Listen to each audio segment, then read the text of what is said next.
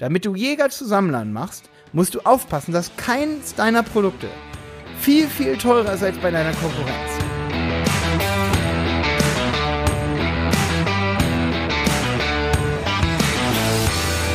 Schön, dass du wieder dabei bist bei einer neuen Folge von Wenig Zeit für Effekt. Diese Folge ist für alle Online-Shop-Anbieter von euch die absolute Profi-Folge, wie man vom Jäger zum Sammler wird oder wie du deine Kunden vom Jäger zum Sammler machst. Damit meine ich, wie du dazu kommst oder wie du das hinbekommst, dass Kunden bei dir bis zu sieben bis 15 Mal kaufen oder sogar, sagen wir mal, fünfmal im Monat bei dir kaufen. Es gibt solche Kunden, die immer wieder Bedarf an deinen Produkten haben. Was ist es eigentlich, dass diese diese, sag ich mal, Performance auslöst beim Kunden. Was ist dafür wichtig? Da habe ich mir lange drüber Gedanken gemacht.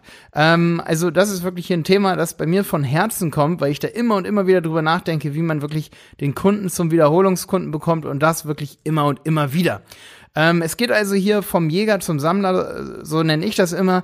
Um dieses Thema geht es, aber es geht ähm, vor allen Dingen zwei Unterthemen in dieser Folge. Ist einmal extrem gute User Experience und was das bedeutet zum Thema auch Backend äh, User Experience. Ähm, aber es geht auch um das Thema Preisstrategie. Und das in kurzer und knapper Zeit. Also wenn du einen Online-Shop hast, dann nimm dir heute hier diese 13 Minuten ungefähr und hör dir das hier an, denn Du kannst auf jeden Fall deinen Shop anhand meiner Beispiele hier heute optimieren. Und jetzt geht's los. Ja, diese Folge, der Name ist mir schon vorher eingefallen, die wird heißen vom Jäger zum Sammler. Customer Experience in Online-Shops. Warum vom Jäger zum Sammler? Und zwar ist es so, dass ich bestelle oft bei Thomann, das wissen ja jetzt viele von euch, nach der letzten Folge und vielleicht sogar nach der vorletzten Folge, da wollte ich einfach mal in diese beiden Folgen und auch in diese hier so ein bisschen meine persönlichen Erfahrungen, mein Shoppingverhalten mit reinbringen, weil ich das natürlich selber als, äh, sag ich mal, Werbetreibender, ja, könnte man so sagen, ähm, weil ich dann natürlich besonders intensiv immer und immer wieder mein Verhalten beobachte und auch das von anderen natürlich beobachte. Aber auch mein eigenes Verhalten möchte ich dir hier beschreiben, so ein bisschen wie ich manchmal shoppe. Und ähm, ich bin mir ziemlich sicher, dass viele von euch sich vielleicht dann auch irgendwann selber dabei entdecken werden. Also diese Folge super wichtig für alle, die einen Online-Shop haben. Ähm, es ist nämlich oft verkannt in einer, sag ich mal, Shop-Welt oder bei allen, die einen Online-Shop betreiben. Und ich denke dir, das ist das auch, was die ganz großen Online-Shops unterscheidet, auch von den kleineren Online-Shops, dass bei den großen Online-Shops, da werden die Kunden zu Jägern, äh, nee, zu Sammlern. Von Jägern werden sie zu Sammlern. So ein Jäger, das ist folgender, der, der gibt bei Google ein sowas wie äh, Schuhe kaufen und dann kauft er Schuhe dort, wo sie am günstigsten sind, wo er sie am schönsten findet. Der Sammler, der macht folgendes, der kauft äh, bei Zalando oder bei irgendeinem, ich nehme mal ein anderes Beispiel, Schuhe kaufen, ich gebe es mal ganz kurz ein und dann gucke ich mal, wir haben zum Beispiel sicherlich noch ein paar andere Online-Shops, äh, nehmen wir About You wäre jetzt ein bisschen cheap, wenn ich About You sage. Okay, nehmen wir About You. Ich glaube, About You ist zum Beispiel so eine Marke, die hat besonders viele Sammler. Also der Jäger, der gibt bei Google ein, ähm, ähm, Ack-Boots kaufen. Sehe ich hier gerade so richtig schöne Ack-Boots hier bei About You. Ähm, wenn ich eingebe Schuhe kaufe und dann bin ich auf Frauen-Sale Schuhe und dann sehe ich hier Ack-Boots. Okay. Ich bin also ein Jäger, ich möchte irgendwo Ack-Boots kaufen, also gebe ich als nächstes ein, um die vielleicht noch günstiger zu finden, Ack-Boots kaufen. So, das macht der Jäger. Der Jäger, der jagt sein Produkt. Der Sammler, der sammelt irgendwann. Der bestellt zehnmal im Monat bei About You oder zehnmal im Jahr. Ich wollte zehnmal im Jahr sagen oder einmal im Monat. Bestellt derjenige sich neue Schuhe. Und das immer bei About You. Immer. Immer. Weil er sich verliebt hat in die Usability seines Online-Shops. So bin ich zum Beispiel, habe ich schon in der letzten Folge anklingen lassen, so bin ich bei Thomann. Und das sind die Kunden, die Kunden, die dir loyal bleiben, die zum Sammler in deinem Shop werden. Das sind die besten Kunden. Und nur mit diesen Kunden kannst du wirklich so richtig Plus machen, dass du dann am Ende auch bei Google Shopping zum Beispiel, dass du da richtig investieren kannst, dass du für deine Agentur Geld ausgibst, die dich zum Beispiel berät im Bereich äh, Marketingstrategie, ne? All solche Dinge wollen bezahlt werden. Und wenn du da einen Online-Shop hast, dann wundert es viele Online-Shops, das weiß ich, aus den letzten Jahren, in der, in denen wir Online-Shops betreuen, ähm, da wundern sich dann viele so, ja, pff, wie können das andere sich leisten, dass sie da die ganze Zeit, sag ich mal, so viel Geld bei Google Ads reinballern, ne? Und dann beobachte ich von dem Online-Shop ähm, Betreiber, sage ich mal, die Strategie, und das kommt mir oft vor, dass wir, also wir haben ja ungefähr, ich glaube, inzwischen 20 Anfragen oder so pro Tag für Shopbetreuungen und dann werden, wird hier angefragt und natürlich äh, telefonieren wir dann mit den Leuten, schreiben E-Mails hin und her. Und äh, das sind ja nicht nur Bestandskunden von uns, aber die meisten Kunden sagen dann, ja, ähm, aber irgendwie ist uns dann in letzter Zeit das Marketingbudget ausgegangen. Und dann gucken wir auf die Seite, auf den Online-Shop und dann sehen wir, ja, da ist nix, wo der Kunde irgendwie zum Sammler werden kann. Und Sammlerverhalten ist vor allen Dingen, wenn der Kunde sich an die sehr, sehr, sehr gute Usability des Shops gewöhnt ähm, und auf den ähm, an den Aufbau des Shops. Also ich rede, ich könnte jetzt eine ganze Folge darüber machen, wie ich sage, ja, um neuen Kunden das erste Mal zu gewinnen, brauchst du gute Usability. Ja klar, das, das ist logisch. Aber da, ich möchte in dieser Folge hier nochmal auf den zweiten Effekt von extrem guter Usability hinweisen. Nicht nur gute Usability, extrem gute Usability. Und auch Backend-Usability. Sowas wie zum Beispiel eine Wunschliste, die man hat. Eine Wunschliste ähm, Sortierer von Produkten, Vergleichsmechanismen im Shop, wo man Produkte dann vergleichen kann. Oder, und jetzt kommt's, es gibt einen großen Unterschied zwischen zwei verschiedenen Shoparten. Der eine kleine Händler, der möchte online Schuhe verkaufen und der hat für jede Art von Schuhe hat er den gleichen Filter links. Den, den, den gleichen Filter auf Basis seines gesamten Shops. Dann kommt jemand und hat einen selbstgebauten Shop, der wirklich komplett selber angepasst ist. Warte, ich habe neulich so einen Shop, oh, ich habe einen richtig krassen B2B-Shop auch, der ist heftig. Ähm, Contorion heißt der, contorion.de. Ähm, da könnt ihr zum Beispiel mal versuchen, geht mal bitte auf contorion.de und gebt mal oben einfach sowas ein wie, ähm, warte mal, lass mal, lass mal einen Rollwagen kaufen. Gib mal da einen Rollwagen kaufen. Dann gibt's da einen Rollwagen oder nehmen wir mal einen Rungenwagen. Rungenwagen ist ein cooles Beispiel. Rungenwagen hier sehe ich für 162 Euro, dann klicke ich da drauf und habe dann oben zum Beispiel extrem geordnet, habe ich zum Beispiel hier so, äh, so, so, so, das nennt man Breadcrumb-Menü, ne, Brotkrumm-Menü. Da sehe ich dann, ich kann zurückklicken auf Transportwagen. Und bei diesem Menüpunkt äh, Transportwagen habe ich Filter wie zum Beispiel Raddurchmesser. Also, jetzt wird dir wahrscheinlich klar, wenn du das Beispiel mit mir zusammen durchgehst, wenn du bei contorion.de auf diesen auf diese Kategorie Transportgeräte oder Transportwagen gehst, dann siehst du, du kannst dort nach bestimmten Kategorien ähm, suchen. Die, du öffnest die Kategorie und kannst dann auf Basis der Produktfeatures ähm, die Produkte sortieren. Und das ist bei jeder Kategorie anders, obwohl die hunderte von Kategorien wahrscheinlich haben. So, und das nenne ich ähm, extrem gute Usability, wo Leute zu Sammlern werden. Die Leute sagen, ich ich höre sogar auf zu googeln, wenn ich den Shop kenne, der mich zum Beispiel ausstattet in meinem Betrieb. Ich höre auf zu googeln, wenn ich den Schuhshop gefunden habe, wo ich immer das finde, was ich haben will und mir Listen machen kann, extrem gut äh, kategorisieren kann.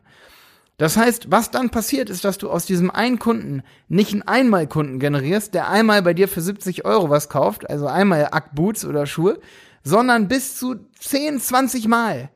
Ich glaube, das sagt Tarek Müller. Ich, ich habe schon ein paar Folgen mit Tarek Müller von About You mal gehört, zum Beispiel im OMR-Podcast. Ich glaube, da sagt er das auch so irgendwie, dass manche Kunden, die kaufen irgendwie siebenmal oder zehnmal. Das ist die Wiederholungsrate bei so einem Shop, der seine Kunden so bindet.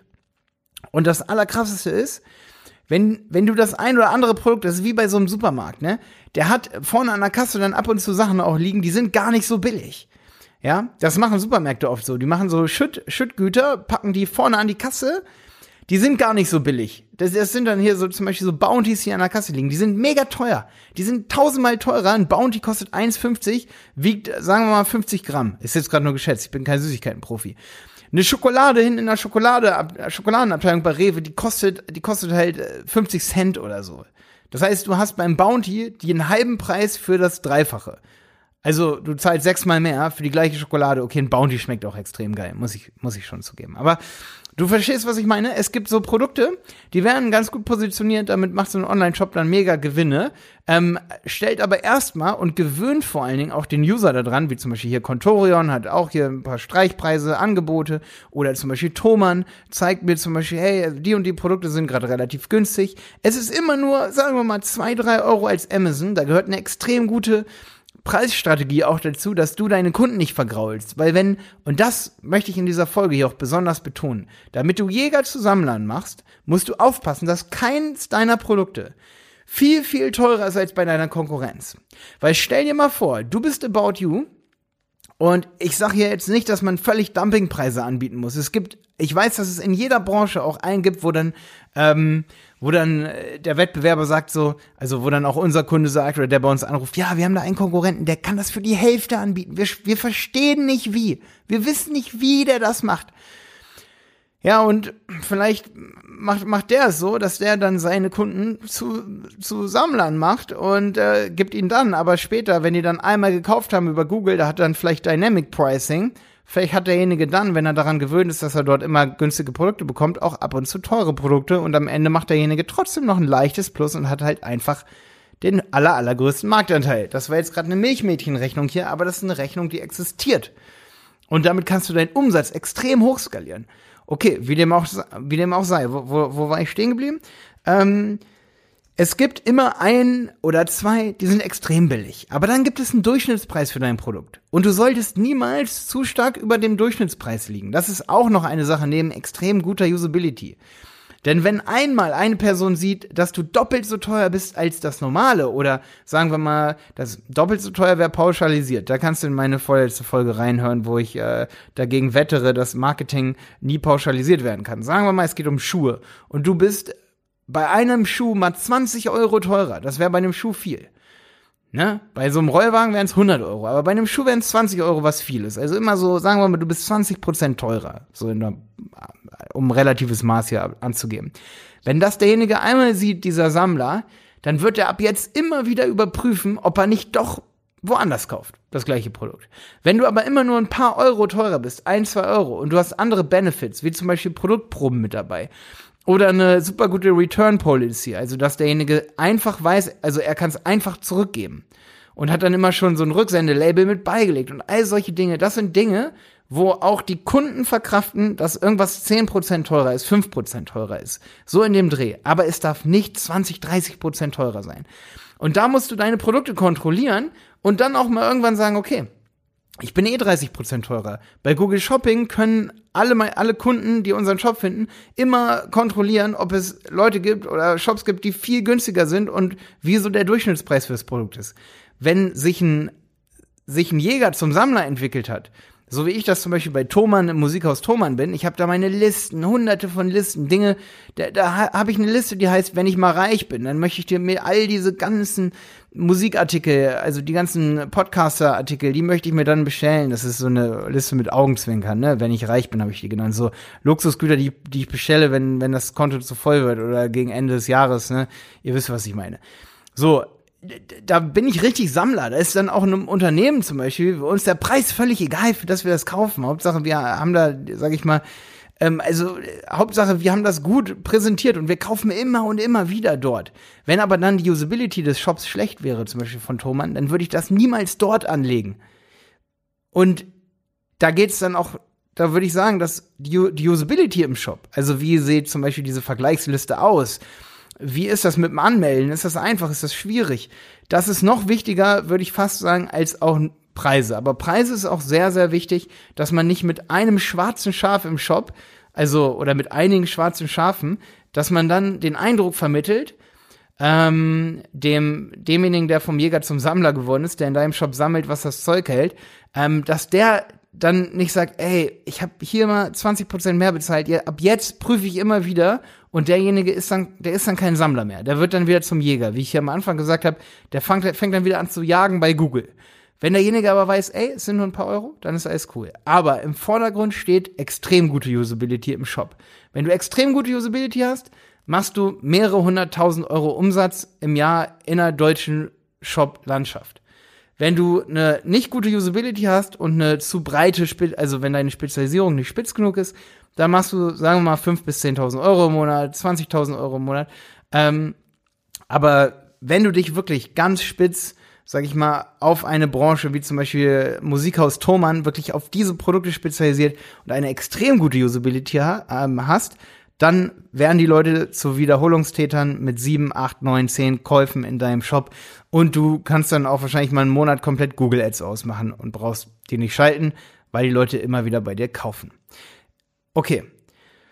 Das war mal eine absolute Folge hier über Shop und Wiederholungstäter. Das Wort habe ich übrigens von Jonas. Ähm, jetzt nochmal ein bisschen Werbung hier am Schluss für unsere Mitgliedschaft auf websitepiloten.de. Dort könnt ihr auch zum Beispiel Jonas äh, Funnelkurs, da hat er zum Beispiel auch, glaube ich, eine Videoreihe zum Thema, wie man Kunden zu Wiederholungstätern macht. Wir haben dann den Shop-Aufbau von Online-Shops, wir haben dort Conversion-Optimierungsvideos, Google Ads-Videos auf websitepiloten.de. Wenn du dort einfach mal reinschnuppern willst, hol dir das Starterpaket für einen Euro unter www.websitepiloten.de slash start. Das ist keine Mitgliedschaft, einmalig, da hast du kostenlose Podcast-Folgen, mehrere zu Google Ads, äh, zu Facebook Ads, zu Instagram Ads, wann ich das machen würde, wie man dort Traffic bekommt, wie das so funktioniert. Für alle Marketing-Einsteiger der absolute Oberkracher, das Angebot. Ich freue mich, wenn du da dabei bist. Bis dann, dein Mike.